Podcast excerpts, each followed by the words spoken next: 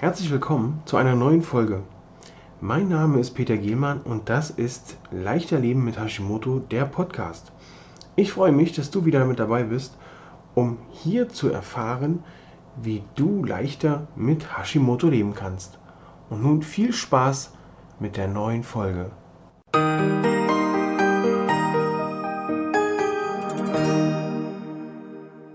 Viel Spaß mit dieser Interviewfolge mit Magister Julia Tulipan, die wir im Sommer 2019 aufgezeichnet haben. Heute wieder eine Interviewfolge mit dem Thema Hashimoto und die Nebennieren. Ich bin Peter Gehmann, Fachberater für ganzheitliche Gesundheit, habe mich da auf das Thema Hashimoto spezialisiert und habe heute zu Gast Magister Julia Tulipan, bisher der äh, weiteste Interviewgast, den wir hatten aus Österreich. Und ähm, mit Julia möchte ich heute über die Nebennieren sprechen. Was tun sie? Was tun sie uns Gutes? Was tun sie uns nicht so Gutes? Oder was können wir den Nebennieren Gutes tun, damit das alles wieder vernünftig läuft? Herzlich willkommen, Julia. Hallo, freue mich, dass ich heute mal dabei sein kann. Super. Ja, Julia, stell dich doch mal kurz vor. Ich habe auf deiner Homepage gesehen, das ist ja, äh, da kannst du ja schon äh, wahre Seiten vollfüllen, was du für Fachgebiete bearbeitest, was du für Qualifikationen hast. Wahnsinn. Ja, also ich bin ähm, quasi, mein Ursprungsfach ist eigentlich die Biologie. Also ich habe Zoologie studiert und äh, bin dann in die Ernährung reingerutscht, so vor, ja, so vor ungefähr so zehn Jahren, aber dann so richtig in, in Low Carb und in Keto dann so vor acht. Und jetzt habe ich dann noch eine, eine weitere Ausbildung, einen Master in klinischer Ernährungsmedizin gemacht, weil mich das Thema einfach eben fasziniert und weil ich auch gerne wissenschaftlich arbeite und eben vor ganz vor zwei Wochen erst ist auch mein erstes echtes wissenschaftliches Paper publiziert worden in Molecular Metabolism in diesem Journal. Das ist nicht allein gemacht, sondern mit anderen Autoren zusammen ein Review Paper über ähm, den Moment, den Wissensstand, den aktuellen Stand, der zu Ketogenic Diets und Krebstherapie, so ein, was ist quasi ein, eine Review heißt das dann, so ein bisschen den Stand der Dinge dargestellt. Also hier Schwerpunkt äh, ketogene Ernährung. Genau, und sonst äh, bin ich, ich lebe in Wien, aber und bin ähm, als Ernährungsberaterin tätig, mache das aber auch jetzt nicht nur vor Ort, sondern auch zum Beispiel so über Videokonferenzen geht das ganz gut. Und äh, ja, da liegt mein Schwerpunkt def definitiv in der ketogenen Ernährung. Und da mache ich sehr viel, was mit, äh, mit Erschöpfung zu tun hat, mit äh, Leistungs Leistung generell, sei es jetzt im, im Sport oder eben im Beruf. Darm ist auch immer so ein Thema, das einen, um das man quasi fast nicht herumkommt. Und so, ja, da lege ich so meine, meine Schwerpunkte eigentlich. Natürlich auch nicht nur Ernährung, es gehört ja immer Lebensstil, andere Lebensstilfaktoren auch dazu, wie Stressmanagement und solche Sachen. Mhm. Okay, höchst interessant. Beim Thema Erschöpfung kommen wir ja eigentlich um die Nebennieren gar nicht so drumrum. Genau, die spielen natürlich da immer eine Rolle, weil die sind ja dafür da, quasi, dass sie die, unsere, unsere Stresshormone produzieren. Die, die Nebennieren werden eigentlich in der klassischen Schulmedizin ja weniger beachtet. Also da kann man das schon auch testen, ob die ähm, genug Cortisol zum Beispiel produzieren oder zu wenig. Äh, also zu wenig oder zu viel. Aber da schaut man sich wirklich nur die, die großen, die Extremen an. Also da geht es dann tatsächlich um organische Schwächen, um organische Probleme oder zum Beispiel auch Tumore, die dann dazu führen, dass massiv viel Cortisol zum Beispiel produziert wird. Aber so diese mit, ja, soll ich sagen, die alles, was zwar noch im Normalbereich liegt, aber vielleicht einfach nicht im optimalen Bereich, das findet dann da in dieser Diagnostik einfach weniger Beachtung und die mhm. Bedeutung dieser, zum Beispiel auch des, des Profils, also des Cortisol-Profils im, im Tagesverlauf, das ist ja auch erst in den letzten Jahren immer ja, mainstreamiger geworden. Also es gibt auch jetzt größere Laboreinrichtungen, die auch sowas testen. Also da ist schon die Sensibilität gestiegen, dass das schon interessant ist, sich das anzuschauen, äh, dass es nicht nur gar nicht oder super gibt, sondern dass es natürlich auch da eine Bandbreite gibt und dass man da sehr wohl gerade wenn man sich eben das, das Cortisol im Tagesverlauf anschaut, da dann schon was ablesen kann, wie es um die Nebennieren steht. Ja. Und die spielen, und das Ganze spielt einfach bei der chronischen Erschöpfung schon eine Rolle, aber es geht da in dem, was ich auch oft mache, da geht es über das noch hinaus, weil es auch viel mit, mit der mitochondrialen Gesundheit generell zu tun hat und man sich natürlich auch um die kümmern muss, aber es ist quasi sowieso überlappend. Also man kann ja die, jede Intervention oder jede Lebensstilveränderung, die man trifft, sind, sind für die Nebennieren gut und für die Mitochondrien. Das, das mhm. lässt sich quasi natürlich nicht, vom,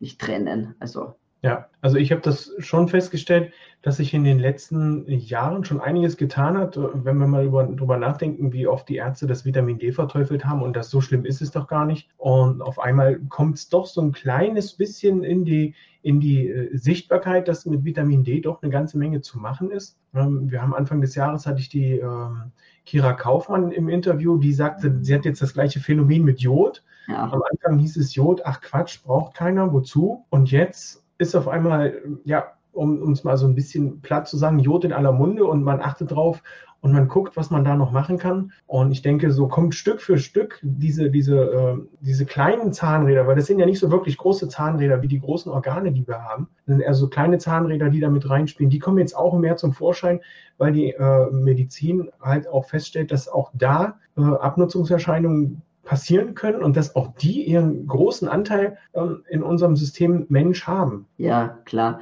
Ich finde es ja auch, also teilweise irgendwo verwunderlich, muss man einfach sagen, weil ja eigentlich jeder Mediziner hoffentlich Biochemie hat und man auch mal lernt, welche welche Vitamine und Mineralstoffe so in, in der Zelle so notwendig sind oder würde man sich zumindest wünschen, ja, dass das mal vorkommt, weil es ja auch so runtergespielt wird. Ach wo, diese Vitamine, das braucht ja keiner und, und niemand hat einen Mangel und äh, dabei braucht man sich nur die, die nationale Verzehrstudie zum Beispiel anschauen. In Deutschland oder in Österreich gibt es den Ernährungsbericht. Das ist jetzt eine ganz offizielle Erfassung, Erhebung des Ernährungszustandes quasi über eine ganz, über alle Bevölkerungsschichten und alle Alter, Altersgruppen. Und da sieht man eindeutig, dass große Teile der Bevölkerung, vor allem die Älteren und die Kinder, nicht ausreichend versorgt sind. Also da, das ist ja auch nichts ähm, jetzt irgendwo Verschwörungstheoretisches oder irgendwie erfunden, sondern das kann ich in jedem, in diesen ganz offiziellen äh, Erhebungen nachschauen, dass sie nicht, dass man nicht ausreichend versorgt ist.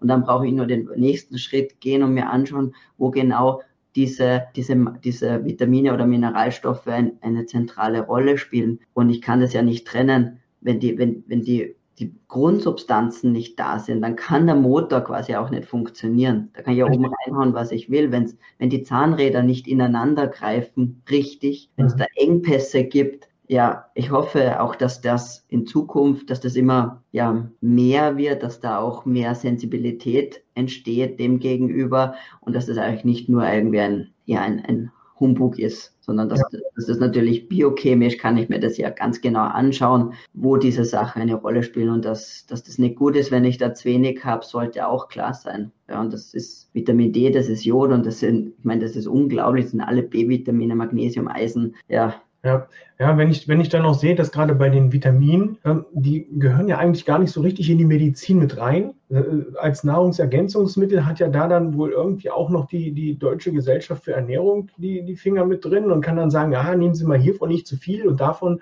auch nicht zu viel.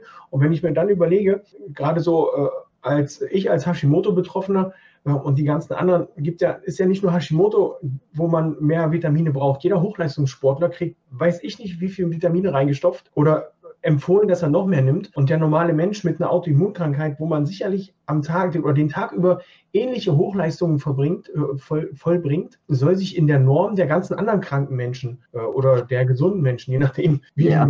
aufgefasst ist, in dem Bereich äh, langhangeln. Bloß nicht zu viel Vitamin B und bloß nicht zu viel äh, Vitamin C, wo ich dann sage, das sind wasserlösliche Vitamine. Wenn ich da zu viel nehme, dann geht das wieder raus. Ja. Dann habe ich zwar äh, teures Abwasser, wenn es teure Vitamine waren, wo ich eben nur empfehlen kann, dass es wirklich nicht so die Brausetablette aus dem Supermarkt ist, wenn man da die Vitamine nehmen will, dann kann man es auch lassen. Das ist total ärgerlich, wenn man dann auch hier in Deutschland sind es die Ernährungsdocs, die dann ganz klar zu der besten Fernsehzeit in einem Interview stehen und sagen, Deutschland ist kein Selenmangelland. Wir haben keinen Selenmangel. Die Böden sind in Ordnung. Mhm. Also bloß die Bauern fragen und dann schütteln ja.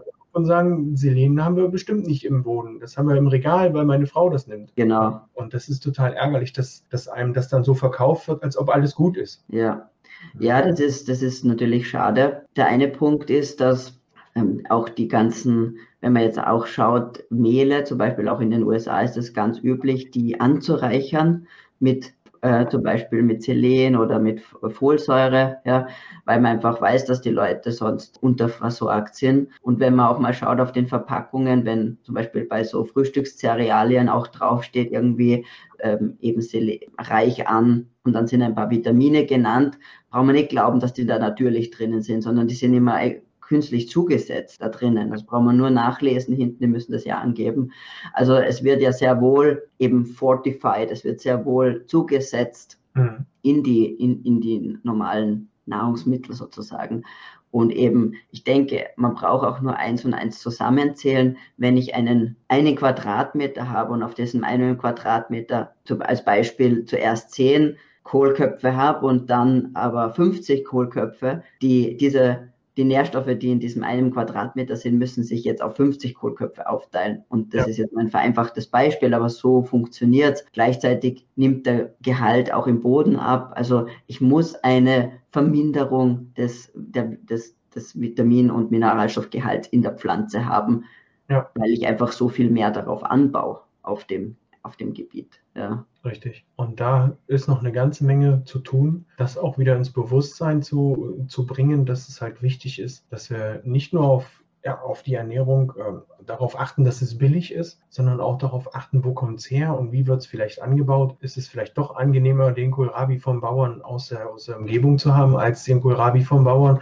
jetzt äh, beispielsweise, ich weiß nicht, ob es stimmt, so mal so dahingesagt, aus Spanien. Mhm. Ob ja. das notwendig ist, den Paprika aus Spanien zu haben, wenn es doch der Bauer, der Biobauer nebenan auch schafft, den Paprika zu bauen. Mhm. Also das ist sicherlich ein Aspekt. Und dann der, der zweite Aspekt ist natürlich, dass ja auch die mal die Voraussetzung gegeben sein muss, dass man diese Vitamine auch richtig aufnehmen kann. Und da kommt halt natürlich der Darm ins Spiel. Und ich denke, dass eben der Großteil der Bevölkerung einen höheren Bedarf hat, eigentlich, sei es jetzt durch chronische Erkrankungen, durch Entzündungsprozesse, durch hohe Stressbelastung. Also wir reden ja jetzt nicht nur von Hochleistungssportlern, sondern ich denke einfach an eine, an eine Mutter, die aber auch noch ein, einen Job hat und quasi zwei Vollzeitjobs erledigt und ja. auch Höchstleistungen bringen muss, ähm, die Schlafentzug hat. Also wir ich denke, es, da, es gibt eher die Ausnahme ist, dass, dass man ähm, ausreichend mit Vitaminen und Mineralstoffen wirklich versorgt ist. Und wie du auch angesprochen hast, diese Angst, die da verbreitet wird, natürlich, es gibt definitiv Vitamine oder Mineralstoffe, wo man vielleicht aufpassen muss, ja, die man sicherlich nicht einfach, oder vor allem Spurenelemente, die man sicherlich nicht ähm, leichtfertig verwenden sollte. Vitamin A zum Beispiel kann man sehr wohl sich vergiften damit. Ja. Aber trotzdem, und gerade dann finde ich es natürlich umso wichtiger, dass man vorher testet, gezielt supplementiert und dann wieder testet. Aber es gibt ganz viel andere ähm, Nahrungsergänzungsmittel, eben wie Magnesium und Vitamin C, was du schon gesagt hast.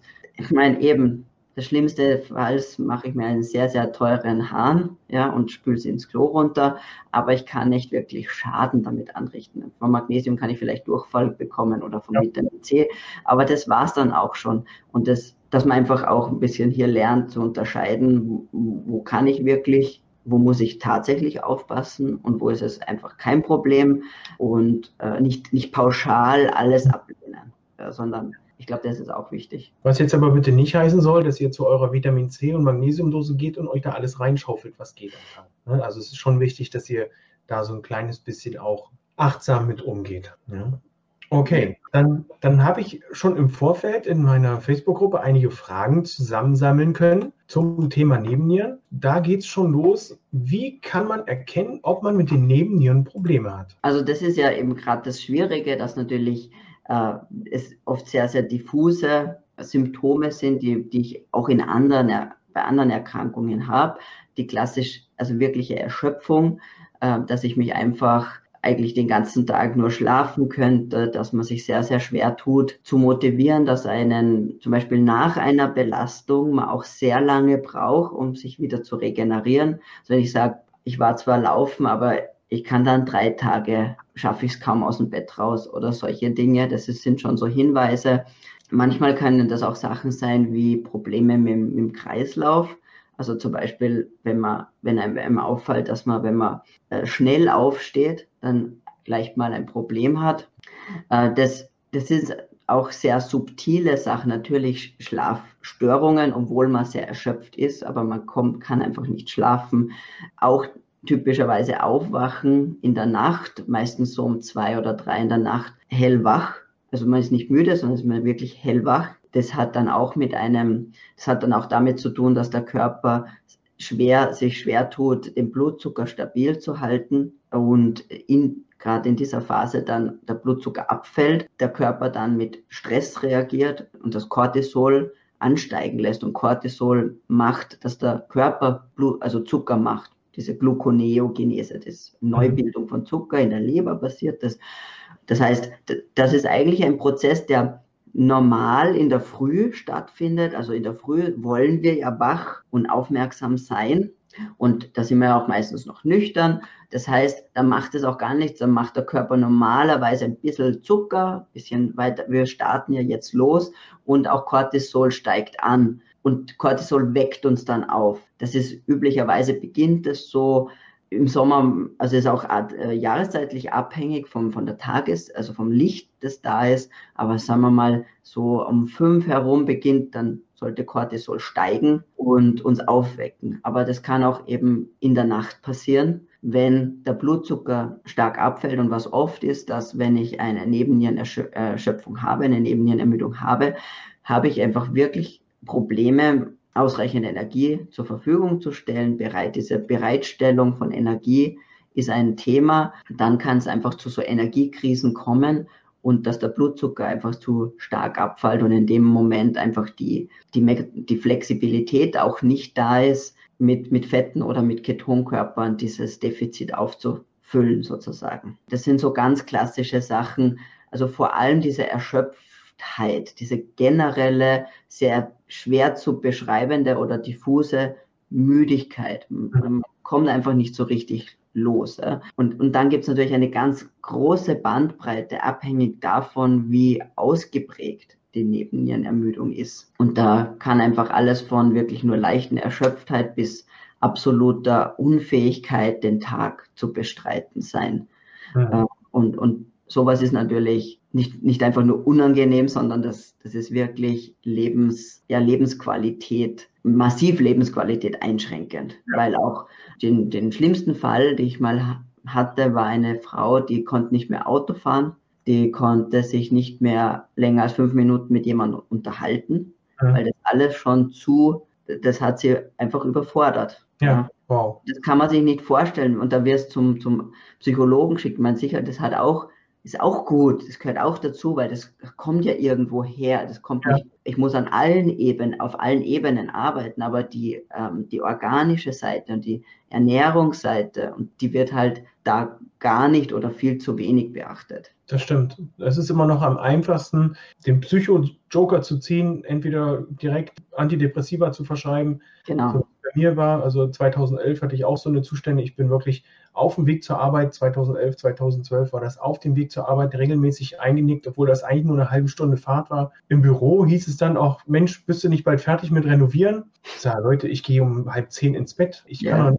meine, meine Kinder, wenn ich da abends um zwischen acht und halb zehn renoviere, da steht mir nicht nur meine Kinder steigen mit aufs Dach, sondern auch meine Frau. Das waren dann so die Späße, die dann waren. Irgendwann hieß es dann, wieso, was ist mit dem denn jetzt los? Jetzt schläft er schon wieder ein. Ich habe das manchmal gar nicht mitgekriegt, dass ich eingeschlafen war. Ne, das waren so fünf bis zehn Minuten und dann war ich wieder da. Bis dann irgendwann mal ein Arzt festgestellt hat, hey, Sie haben Hashimoto, Sie brauchen gar nicht diese Antidepressiva schlucken. Ne, das mhm. war der erste, der erste äh, Impuls eines Arztes. Ja, Sie sind erschöpft, ja, Sie sind, Sie haben depressive Episoden. Was Sie jetzt so berichten, dass Sie so müde und geschafft sind, ja, nehmen Sie mal hiervon jeden Tag drei Stück und alles wird gut. Ja, nichts war gut. Mhm, ja, eben Antidepressiva und was ein Schlafmittel, das sind halt dann die klassischen. Das ist halt das auch, was man darf ja auch den Ärzten auch fast schon gar keinen Vorwurf machen, weil sie lernen es ja auch nicht anders. Ja. Ja. Und das ist halt extrem schade, weil, weil man einfach mit Ernährung so viel, so viel Gutes tun kann. Mit dazu zu den anderen Dingen. Natürlich, man, du wirst es sicherlich ja auch dann gemacht haben, man muss massiv an, an seinem Stressmanagement arbeiten.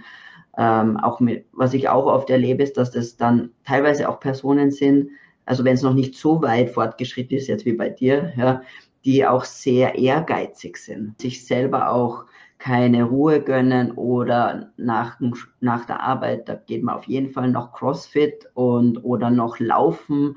Mhm. Also sehr, sehr hohe Ansprüche auch an sich selber haben. Und da kommt natürlich, da kommen dann so ganz viele Aspekte zusammen. Ja, man ist unzufrieden mit sich selbst man, man, enttäuscht sich quasi andauernd selbst, aber, aber, und da ist halt so wichtig, dass man klar macht, dass man nicht schwach ist oder dass man nicht, dass man einfach zu hohe, dass man diese Anforderungen, die man an sich selber setzt, die, die, die muss man enttäuschen, weil die so unmenschlich hoch sind, ja.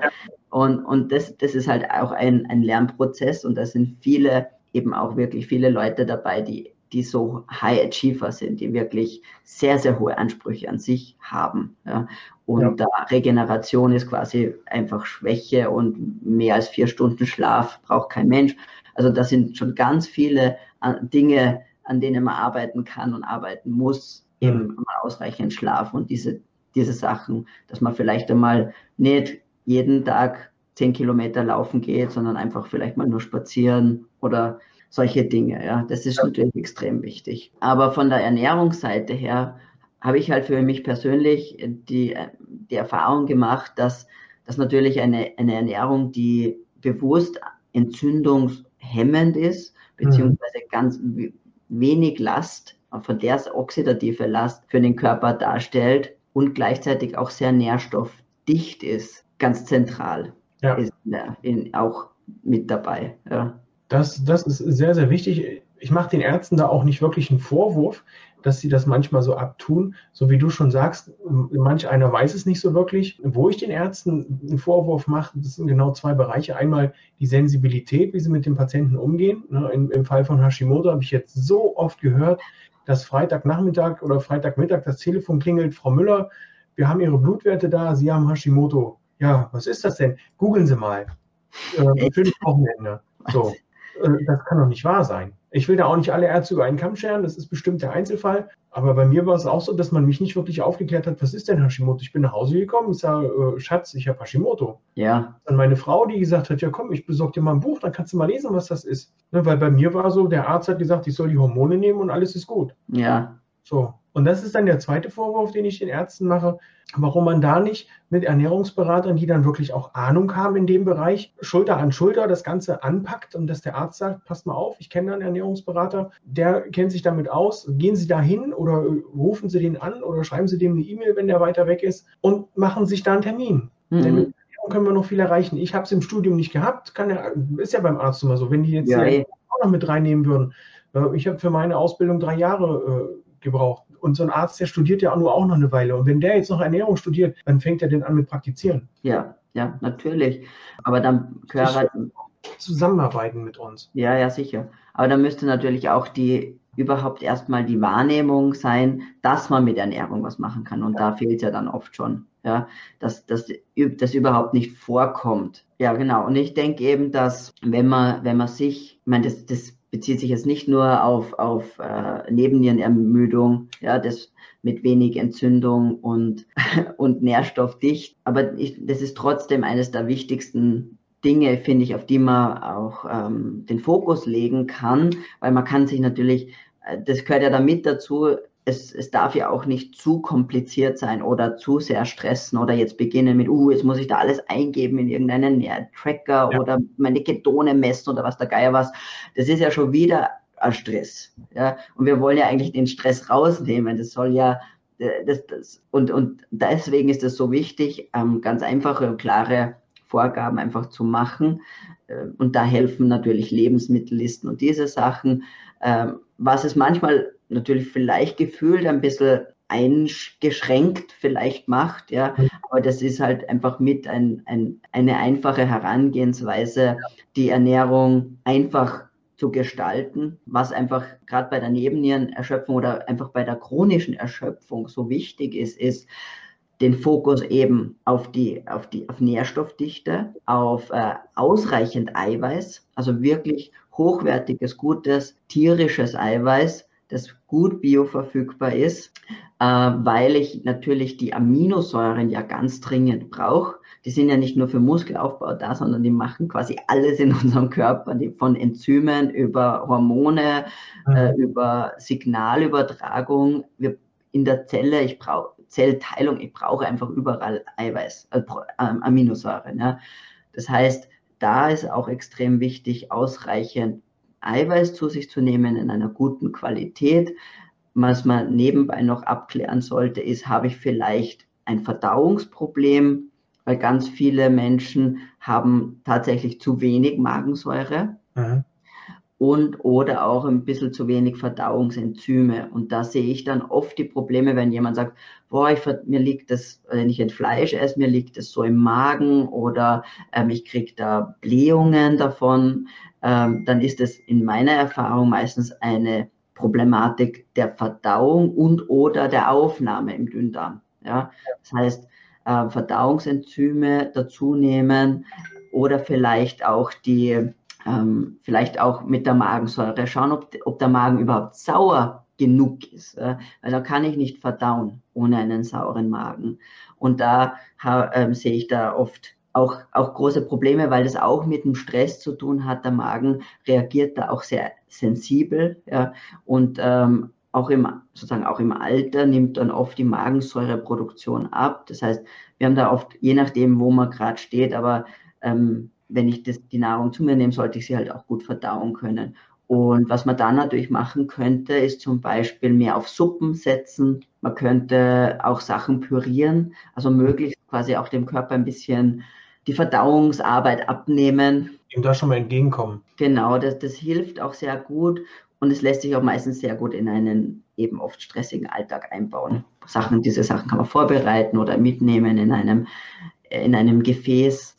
Ähm, Suppen lassen sich ganz gut trinken, auch wenn man da vielleicht mit Gemüse püriert. Das ist einfach äh, sehr gut. Da könnte ich zum Beispiel auch äh, verschiedene Proteinpulver hineingeben, sei das jetzt, dass man ein bisschen pflanzliche Proteine nimmt, wie ähm, Hanfprotein oder, oder auch Kollagen zum Beispiel als tierische Proteinquelle oder wenn man es vertragt, ein gutes Molke-Eiweißprotein.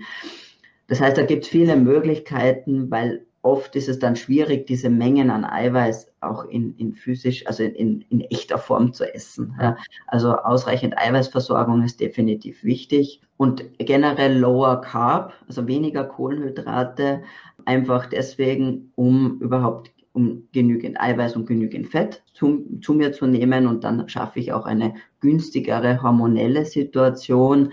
Ich komme auch besser, ich schaffe besser eine, die, die Blutzucker, den Blutzucker zu kontrollieren. Ich habe weniger starke Spitzen drinnen und das allein wäre, also ist auch schon weniger Stress für den Körper und ich schaffe, dass der Körper ähm, mehr eine stabilere und sicherere Energieversorgung hat. Also auf diesen Ebenen kann ich dann natürlich auch viel Stress rausnehmen. Ja, das ist äh, sehr super, weil ich jetzt für mich auch festgestellt habe, dass ich für mich auch direkt so auf dem richtigen Weg bin. Ich finde das gut, dass du das auch nochmal so indirekt bestätigst, weil ich in meinen Ernährungsumstellungsprogrammen auch die Rezepte vorgebe für die Zeit, morgens, mittags und abends. Mhm. Einfach dem, dem Kunden das so leicht wie möglich zu machen, weil ich habe es gehasst. Meine Frau hat, Achtung, Werbung, nee, ist keine Werbung, ist verteufelt. Meine Frau hat sich mal dieses I Make You Sexy Kochbuch gekauft von dem Deadlift Soest. Mhm. Da war noch nicht so sehr ah. drin. Ja. Auch dieses Programm und dann steht er da von mir für dich und ich dachte, um Gottes Willen, ich muss raus. diese Kochbücher, die sind ja total verwirrend. Da sind 27 Millionen Rezepte drin, Frühstück, Mittag, Abend, aber keiner sagt mir, ähm, ob ich das Rezept A mit dem Rezept B zum Mittag zusammen essen kann und ob ich dann noch das Rezept C zum Abend essen kann, ob mhm. ich dann die optimale Nährstoffverteilung habe für meinen Körper. Mhm. Und da und denkt sich, oh, ich brauche das Telefon, ich rufe beim Italiener an, das ist mir hier zu ja. Und aus dem Grund habe ich halt die Rezepte für mich auch vorgegeben. Du sagtest eben, man muss aufpassen, dass nicht zu wenig Eiweiß dabei ist. Ich weiß, in einer Woche sind, glaube ich, das, die Rezepte sind ausgelegt für zwei bis vier Leute oder zwei bis vier äh, Mahlzeiten, nee, zwei bis vier Teilnehmer pro Mahlzeit, so. Und da sind dann auch mal 50 Eier mit dabei, wo die Leute dann direkt, ja. wie viele Eier? Wenn das ein Ernährungsberater der DGE sehen würde, der würde, glaube ich, einen Herzinfarkt kriegen. Ja, nur vom Zuschauen, genau, nur vom Rezept lesen gibt es ja. schon den Herzinfarkt. Willen, in einer Woche, nein. Das war das Erste, was die DGE-Tante zu mir gesagt hat. Ähm, sie essen zu viel Eier und sie essen zu viel Fett. Mhm. Äh, tauschen Sie mal bitte das äh, Fett aus, äh, die Creme fraiche aus in, zu Creme fin und das Rinderhackfleisch, das lassen Sie auch weg, dann nehmen Sie Geflügelhackfleisch. Mhm. Da ist nicht so viel Fett drin, weil Fett macht Fett. Da habe ich gesagt, ich, mir geht es nicht darum, ob ich fett bin, ich will wissen, was ich mit Hashimoto essen kann, um da der Ernährung was Gutes zu tun. Dann können Sie so weiter essen wie bisher. Mhm ja, gut, deswegen habe ich ja auch Hashimoto bekommen. Also abenteuerlich. Ja, ja.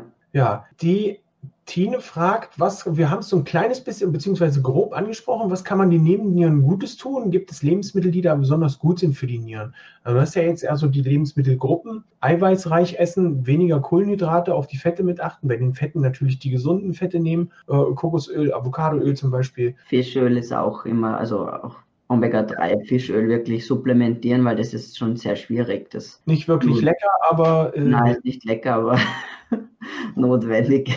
Ja, also meine Frau hat jetzt angefangen mit Lebertran. Ach. Bombe. Ja, morgens geht das gar nicht, abends geht das, weil das wahrscheinlich merke ich dann nachts nicht, wenn, wenn, wenn das wiederkommt, aber tagsüber geht das überhaupt nicht. Wahnsinn. Ja. Ja, es ist, es ist schwierig. Also manchen macht es gar nichts aus. Es kommt ja. natürlich eben ganz, da ist natürlich eben immer besser, diese flüssigen zu nehmen und nicht in einer Kapsel, ja. weil die sind auch leicht mal, dass die schon schlecht sind, dass die schon oxidieren, weil sie einfach so empfindlich sind. Ja. Deswegen lieber ein, ein flüssiges nehmen, weil das schmeckt man sofort. Also es darf schon leicht nach Fisch schmecken, aber wenn das, wenn das oxidiert ist, wenn das schlecht ist, also das kriegt man schon nicht runter. Dann. Ja. Das ist schon gruselig. Ja. genau, aber sonst kann man, also außer dem, was ich jetzt gesagt habe, man kann, äh, in dem Fall gibt es nicht direkt ein Lebensmittel, das besonders gut ist, sondern es geht wirklich um den Gesamtmix natürlich. Und der Gesamtmix ist zuckerarm, Kohlenhydrat reduziert, einfach um die, ganzen, um die ganze Oxidation ähm, niedrig zu halten und auch um den Körper, wenn ich jetzt mehr Fett und Eiweiß esse, möchte ich nicht gleichzeitig auch viel Kohlenhydrate haben, ja, weil das wäre ungünstig, sondern in dem Moment, wo ich mit dem Fett draufgehe, muss ich mit den Kohlenhydraten runtergehen, was aber auch dann kein Problem ist. Einmal durch die, durch die Auswahl dann der, wenn ich zum Beispiel tierische, tierische Eiweißquellen nehme, die von Natur aus mehr Fett enthalten. Das brauche ich nicht alles in Fett ertränken, sondern ich, es reicht, wenn ich einfach fettere Fische zum Beispiel nehmen, die Makrele oder den Hering, Sardinen, Sardellen, das kann ich alles wunderbar einbauen und sonst eben die fetteren Teile vom Tier oder wenn man es wenn mag, auch Innereien mhm. sind ein bisschen in, in, ja, nicht mehr so aus, also sind ein bisschen aus der Mode geraten, aber eigentlich extrem wichtige Bestandteile eigentlich ja. einer Ernährung wenn man sich die traditionelle Gesellschaften anschaut, spielen Innereien immer eine Rolle. Wenn man sich mal das Kochbuch von der Oma anschaut, da waren auch ganz viele Rezepte mit Leber und Nieren und Hirn und in alles, was das Tier halt hergegeben hat, hat man verbraucht. Und das ist natürlich nicht nur aus einem Nachhaltigkeits- und Respektaspekt wichtig, weil das alles vom Tier zu verwenden, sondern auch von einem Gesundheitsaspekt. Mhm ja, weil da einfach ganz viele wichtige Nährstoffe drinnen sind. Die Leber natürlich ist quasi die eine Vitaminbombe, aber auch das Herz, wenn man jetzt so, die Leber ist vielleicht schon ein bisschen gewöhnungsbedürftig, aber so ein ganz tolle Einsteigerinnerei ist das Herz. Mhm. Rinderherz, Schweineherz ist eigentlich ein super zarter Muskel, ja, kann man kochen wie in einer Suppe, ähm, klein aufschneiden, schmeckt und liefert halt ex also extrem viel Magnesium zum Beispiel. Auch Coenzym Q10 ist drinnen, weil das Herz sehr, sehr viele Mitochondrien hat. Ja. ja. Und in den Mitochondrien habe ich Coenzym Q10 drinnen, brauche ich für die Atmungskette, für die Energiegewinnung. Ja, ähm, ja und so, da sind einfach, da ist einfach alles drinnen natürlich. Ja, auch Hirn mag es der ein oder andere vielleicht überhaupt die Nase rümpfen, aber ist echt ein ganz geniales Lebensmittel. Ist alles drin, woraus man ein Hirn machen kann. ja.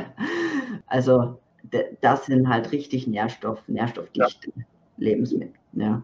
Okay, gut. Jetzt haben wir die zarten Gemüter ein klein wenig ähm, erschüttert. genau. Die nächste Frage, die kann, kann ich schon beantworten, zumindest in Teilen. Wie kann man es testen? Ich habe mir hier so einen Test besorgt von Cerascreen. Gibt es mittlerweile auch bei Lycon und bei Medi, ich glaube bei Mediver war das auch. Ähm, Gibt es noch andere Möglichkeiten außer diesem Speicheltest, wo man feststellen kann, ob die Nebenniere jetzt erschöpft ist oder nicht? Ja, das ist schon das Beste eigentlich, diese Speicheltests zu machen. Genau. Für mich als Mann optimal, weil ich muss mich nirgendwo pieksen. Ähm, genau. Nur den Speichel rein und gut ist, weil die Tests von Lycon, die habe ich immer noch hier liegen. Mittlerweile. Ja, das sind ja dann auch so Monsterlanzetten da dabei, oder? nee, äh, die Bedienungsanleitung an sich, die ist schon äh, riesig. Ja. Ähm, ich muss mich da nochmal also pieksen. Überwinden. Überwinden. Das ist ja schon, oh mein Gott, ich habe hier, oh nein, Blut. Ja. Das ist schrecklich. Ich meine, was man noch messen kann, aber das muss man im, im Blut messen, ist zum Beispiel oxidierte, oxidiertes LDL ähm, ist ein ganz guter Marker auch für generellen oxidativen Stress im, im Körper. Sowas kann man natürlich auch messen lassen. Man kann auch die oxidative Kapazität messen lassen. Das ist quasi ein, ein, ein, ein Enzym, das in der, in der Glutationsynthese eine Rolle spielt. Ja. Glutathion-S-Transferase heißt es. Kann man auch schauen, wie hoch ist da die Aktivität. Ja. Weil es ist halt irgendwie natürlich interessant, weil man kann ja die ganzen Systeme gar nicht wirklich voneinander trennen. Und wenn ich über, über Nebennierenerschöpfung spreche, kann ich quasi den Darm eigentlich nicht ausschließen. Und wenn ich und, und ich kann über Entgiftungsprozesse, muss ich irgendwo reden, weil eigentlich das alles zusammenhängt. Ja. Äh, und, und meistens dann auch Entgiftungsleistung reduziert ist oder der Darm einfach auch schon in Mitleidenschaft gezogen wurde. Gerade bei Hashimoto ist ja fast immer ein Leaky Gut mit dabei als Autoimmunerkrankung. Es ist, glaube ich, immer wichtig, dass man, man muss nicht alle Tests machen und es ist auch, auch natürlich finanziell eine Belastung, äh, weil das ist ja auch alles nicht günstig. Aber es gibt natürlich viel, was man machen kann. Selbst wenn man es nicht testet, muss, sollte man halt nochmal im Hinterkopf behalten, dass es natürlich viele, dass der Körper einfach ein ganzheitliches System ist und dass ich das, die Nebenniere natürlich nicht isoliert betrachten kann, sondern dass da natürlich andere Organsysteme mit, mit eine Rolle spielen und, und ich mich um die auch kümmern muss.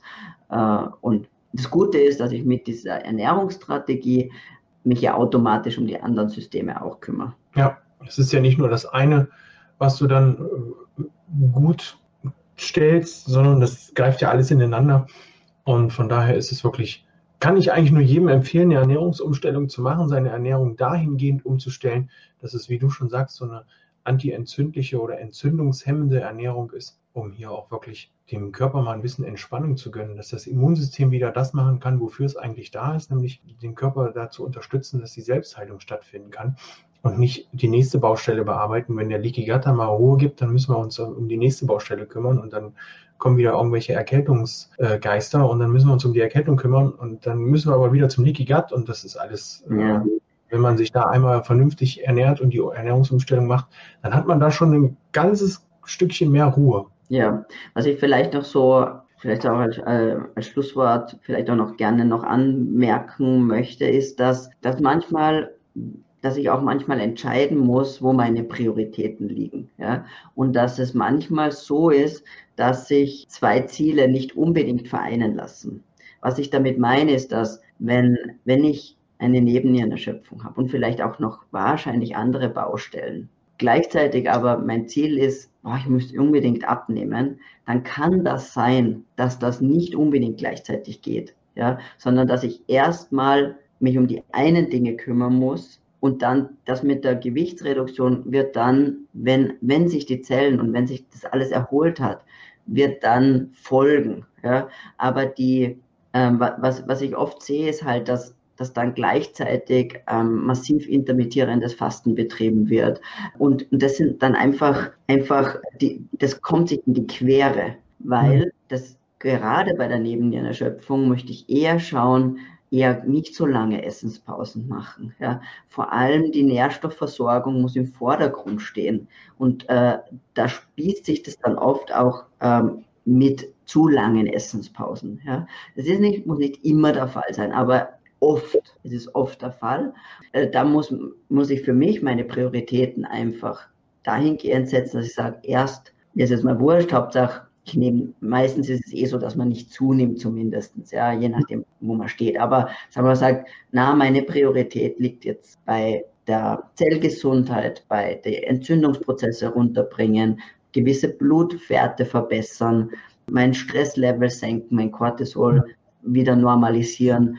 Und das ist ein Prozess, der dauert Monate, vielleicht sogar Jahre manchmal, weil es hat ja auch nicht drei Wochen nur gedauert und man war da. Man hat vielleicht 20, 30 Jahre Raubbau am Körper betrieben und dann ist man enttäuscht, wenn das nicht in drei Monaten das Sixpack da ist und man wieder super leistungsfähig ist. Also äh, ich glaube, realistische Erwartungen zu haben soll, ist ganz wichtig und sich selber für sich selber sagen, wo liegt meine Priorität? Ja, und ich, ich persönlich finde, die Priorität sollte eigentlich immer in Richtung Gesundung liegen. Denn was nützt es mir, dass ich dann nicht mehr 100 Kilo wiege, sondern nur noch 90, dafür aber immer noch krank bin, dafür ja. immer noch erschöpft bin, dann bin ich immer noch platt den ganzen Tag über. Weil schnell kommt dann wieder der Frust, der dann sagt, ich kriege sowieso nichts hin, oh mein Gott, dann esse ich wieder wie vorher. Ja, eben. Also ich habe vor zwei Tagen ein sehr interessantes Gespräch geführt mit einer 75-jährigen Dame, die ist total robust, die ist total cool drauf gewesen. Die hat gesagt, wissen Sie was, Herr Gehlmann, früher oder später kriegt jeder die Rechnung für das, was er seinem Körper angetan hat. Ja, das stimmt. Ja,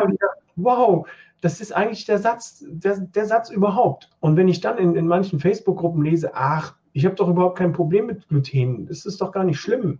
Ich ja. esse das, was mir gut ist. Ich esse das, was mir schmeckt. Wo ich denke, Mensch, da laufen so viele Prozesse im Hintergrund ab. Wenn ich den Rechner anschalte, sehe ich den Monitor, aber ich sehe gar nicht, was in der kleinen Kiste da alles funktioniert. Und genauso ist es beim Gluten. Der Körper funktioniert natürlich, aber ich muss es doch nicht unbedingt merken, dass es da Probleme gibt im Darm mit, durch das Gluten. Ja, weil ja. die halt einfach äh, so viele Ressourcen binden, aber man merkt es halt nicht. Ja. Und das ist total schade, dass man dann sowas lesen muss, wo ich dann sage, Mensch, das tut mir eigentlich total leid, dir könnte es schon viel besser gehen. Dir geht's gut, aber dir könnte es schon viel besser gehen. Mhm, absolut. Ja, aber das ist fantastisch. Ähm, ich sehe und merke, ich bin nicht allein auf weiter Flur. Julia, ich danke dir. Das war Gerne. sehr, sehr großartig. Äh, ein ganz tolles Interview. Wir sind auch wieder von den Nebennieren zu anderen Systemen noch rüber. Äh, hat unheimlich ja, es lässt sich halt nicht nicht trennen. Ja, es, es greift einfach alles ineinander. Ja, das ist ähm, sehr toll, dass du zu Gast warst. Ja, danke, hat mich sehr gefreut. Klasse. Nun wird es Zeit, dass du ab in die Sonne kannst. Bei dir scheint die Sonne? Ja, mir, mir scheint sie ganz. Ich habe leider meine Jalousie nicht zugemacht. Weil vorher war noch keine da. Aber ja, scheint sie noch nicht. Aber also, es soll ja ein bisschen wärmer werden jetzt die Tage. Aber nein, es ist heute schon wieder so heiß. Und jetzt wird es da, glaube ich, nochmal 34 Grad oder irgend sowas Irres. Aber ich will ja nicht meckern. Ne? aber so als Nordmensch kann ich das nicht ab. ja, es ist schon auch. Aber wir hatten einen guten Sommer, also das muss man echt sagen. Also wir hier in Niedersachsen, wir haben echt einen Bombensommer erlebt. Äh, die Kinder haben eigentlich durchweg in den sechs Wochen Ferien den Pool ja. können. Da haben wir echt Glück. Ja, eh. Weil sonst, äh, es ist ja immer so, weil es regnet, passt den Leuten nicht, scheint die Sonne, passt den Leuten nicht. Scheint im Winter, das ist auch doof. Also ja. Oh. Irgendwas ist immer, ich meine, wir klagen ja oder wir, wir meckern ja da auf, ein, auch auf einem ganz hohen Niveau. Ja, ja, natürlich. Und von daher ist es wirklich ähm, wichtig, dass wir uns um unsere Gesundheit kümmern, dass wir auch weiterhin auf diesem hohen Niveau meckern können, dass wir überhaupt noch was zu meckern haben. Ne? Also genau. wenn denn das Meckern. Und die äh, Sonne oder den Regen oder den Schnee oder was auch immer auch genießen können. Richtig, das ist ja wichtig. Okay, Gut. ich danke dir. Wünsche dir ein ganz tolles Wochenende. Danke dir auch. Auch an alle, die zuschauen natürlich. Ja, das ist, äh, ja, ein paar sind dabei. Und an alle, die das in der Aufzeichnung anschauen. Äh, tschüss. Ciao. Bis zum nächsten Mal. Ciao.